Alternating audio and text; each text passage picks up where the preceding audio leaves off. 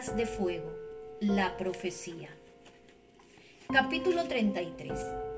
Lo único que podía hacer Cieno en aquellos momentos era abrir y cerrar la boca en silencio.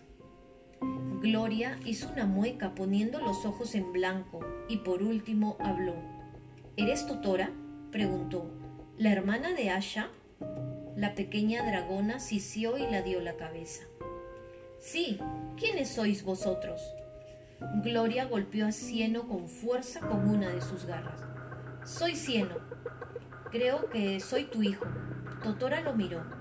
Tenía los ojos marrones como los de él, pero una línea amarilla le rodeaba el iris negro. Cieno esperó en silencio, con el corazón a punto de salírsele del pecho. Se había, se había imaginado aquel momento mil veces. En la princesa desaparecida ese era el momento en el que se dejaban llevar por la alegría y comenzaba la fiesta. Y, repuso Totora, Cieno pensó que no lo había oído bien. Eh, que, creo que eres mi madre, repitió. Sí, una cosa parece estar conectada con la otra, soltó ella, repito, y... Tú no, los, no, lo, no lo entiendes, intervino Gloria. Este es el dragón que perdiste hace seis años. Totora estiró lentamente las garras sobre el lomo. No he perdido ningún dragonet, dijo. No parecía ni confusa, ni preocupada, ni contenta por la noticia.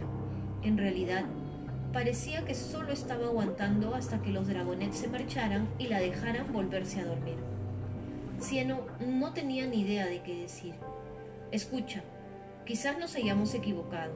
Cieno eclosionó de un huevo rojo sangre que fue robado de aquí hace seis años por una dragona llamada Asha. Y ahora ha vuelto buscando a su...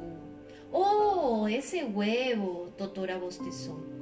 Oh, Asha estaba muy emocionada. No tengo ni idea de por qué. En el pueblo aparece un huevo rojo cada pocos años. Pero a mí no me lo robaron. ¿Qué le pasó entonces? consiguió preguntar Cieno. Se lo vendimos a los garras de la paz, contestó la ala lodosa de pronto, y les dedicó una mirada afilada y furtiva. Esto no será porque quieren recuperar las vacas, ¿verdad? Porque no las van a tener.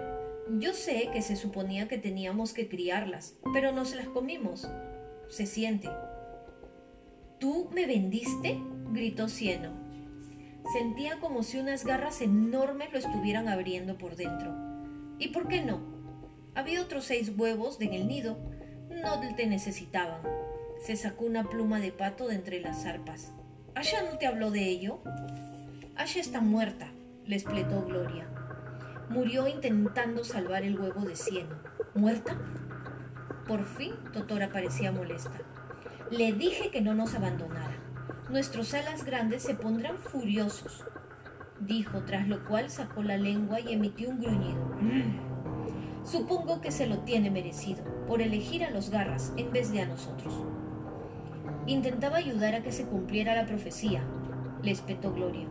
Al menos los garras de la paz se preocupan algo más que por ellos mismos. Cieno se hubiera reído si no se sintiera tan abatido. Aquello era lo más bonito que había dicho Gloria jamás sobre los garras de la paz.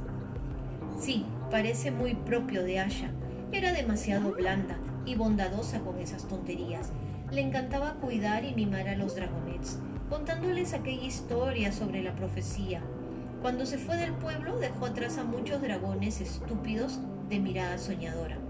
Ya te digo, aún siguen hablando sobre el destino y la paz y todas esas tonterías. Los dragones no lloraban con facilidad. Siendo no había derramado ni una sola lágrima en su vida, sin importar lo mucho que Rapaz lo hubiera herido con sus palabras o sus garras. Pero ahora, de repente, tenía una ligera idea de cómo habría sido su vida si Asha no hubiera muerto. Habría habido otra dragona bajo la montaña para cuidarlos, una dragona amable y dulce, idealista y llena de esperanza. Una guardiana que les hubiera proporcionado esperanza en la profecía y en ellos mismos, el perfecto contrapunto a la crueldad de Rapaz. Y mi padre, dijo Cieno apenas saliéndole la voz. ¿No intentó evitar que me vendieras? Totora echó la cabeza hacia atrás y empezó a reír. Una carcajada alta y aguda, parecida al sonido que harían miles de ranas croando a la vez. Se nota que no sabes nada de los alas lodosas, dijo cuando pudo volver a hablar. Ni siquiera sé quién es tu padre.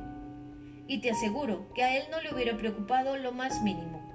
Cada mes tenemos una noche de, apareamiento tras la cual cada uno vuelve a su choza.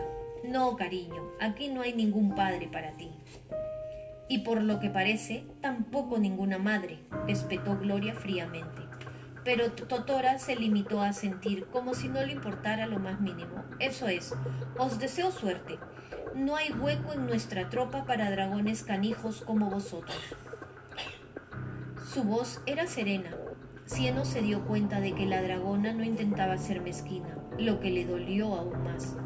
Su madre acababa de herirlo más que los ataques de rapaz, más que las garras del ala helada en su espalda, más que ver a Sol en una jaula y más que saber qué peligro los había traicionado. Sentía como todos sus sueños se hacían añicos delante de sus ojos. Siempre había creído que había alguien ahí afuera esperándolo. Se había imaginado que encontraba a su madre y a su padre y que vivían todos felices, como en el cuento que, Sol tanto, que a Sol tanto le gustaba. Ninguno de los pergaminos que habían estudiado hablaba de familias de alas lodosas, pero sabían que tanto los alas nocturnas como los alas marinas tenían madre y padre así que habían creído que el resto de las tribus se comportaban igual. Nunca se le había ocurrido pensar que nadie sabría quién era su padre. Y tampoco se había esperado que a su madre él importara tampoco, ni que se lo quitara de encima nada más conocerlo. Otra cosa sobre la que Asha me podría haber advertido, pensó con amargura. Si hubiera sobrevivido, podría haberle contado muchas cosas del reino lodoso, y haberle ahorrado muchos sueños sin sentido. Vamos, cieno, lo animó Gloria envolviéndolo con el ala y llevándolo de nuevo al pueblo. Las escamas de cieno parecían pesar tanto como las rocas y la cola le colgaba tristemente tras el cuerpo. Decidle a los garras, les gritó Totora, que hicimos un trato. No importa lo que digan, no vamos a devolverle las vacas. ¿Quieres probar a hablar con alguien más? preguntó Gloria cuando llegaron al pueblo. Puede que esté equivocada y tu padre sí quiera conocerte. Cieno negó con la cabeza. No tiene sentido. Aquí no hay hueco para mí. De repente Gloria frenó siseando, señaló el claro que había delante de ellos y salió corriendo hacia las enredaderas que colgaban más cerca de ellos. Cieno corrió tras ella. Un ala arenosa bastante corpulento no paraba de levantar las zarpas del suelo en el centro del pueblo, intentando quitarse el lodo de entre los dedos. Le faltaba una oreja y dos dientes, y no paraba de gesticular a los alas lodosas que estaban delante de él. ¿Qué? bramaba. Hablad más alto. Uno de los dragones alzó la voz. He dicho que no hemos visto a nadie con ese aspecto. ¿Estás seguro? Son cuatro. Un ala lodosa, un ala lluviosa, una ala marina y algo parecido a un ala arenosa. El ala lodosa arrugó el hocico. No, dijo, te aseguro que nos hubiéramos fijado en un ala lluviosa, un ala marina y algo parecido a un ala arenosa, pasándose entre nuestras chozas. El ala arenosa bufó como si dudara de que estuvieran diciendo la verdad. Bien, si los veis, avisad de inmediato a la reina Brasas. Los dos alas lodosas inclinaron la cabeza respetuosamente. Por supuesto. Gloria y Cieno trataron de esconderse mejor bajo el árbol cuando el ala arenosa alzó el vuelo. Tenemos que salir de aquí, susurró Gloria. Había olvidado que los alas lodosas estaban de parte de Brasas. Hemos tenido suerte de que Totora no sepa que Brasas nos está buscando. Me hubiera entregado de inmediato. A pesar de lo que acababa de decir, no se sentía nada afortunado. En realidad se sentía bastante miserable. Rodiemos el pueblo, sugirió Gloria, mientras se deslizaba entre los juncos. No había dado ni dos pasos cuando se hundió en un charco de lodo que le llegaba hasta la barriga. ¡Ah! gritó. Cieno vio un hocico sobresaliendo de la ciénaga a poca distancia de ellos. El dragón les dedicó una mirada recelosa. Recuerda que tienes que actuar como un ala lodosa, le susurró Cieno, hundiéndose en el lodo junto a ella. ¡Mmm! ¡Lodo! ¡Viva! dijo Gloria, que no parecía nada entusiasmada. Se adentró un par de pasos más a la charca y empezó a salpicar todo con las alas. Iba a ser un camino bastante largo si continuaba ese ritmo. Cieno miró hacia el cielo. Vale, se ha ido. Podemos volver volando a donde nos esperan tsunami y sol. Se subió a una islita seca, seguido por Gloria. Ambos sacudieron las alas para quitarse los pegotes más grandes de lodo y alzaron vuelo, dejando rápidamente los árboles atrás. Cieno vio a su izquierda el río que serpenteaba hacia el acantilado y voló en esa dirección. Ya estaba preparado para abandonar el reino lodoso para siempre. ¡Eh! les gritó una voz desde atrás. Vosotros, los dragonets, deteneos.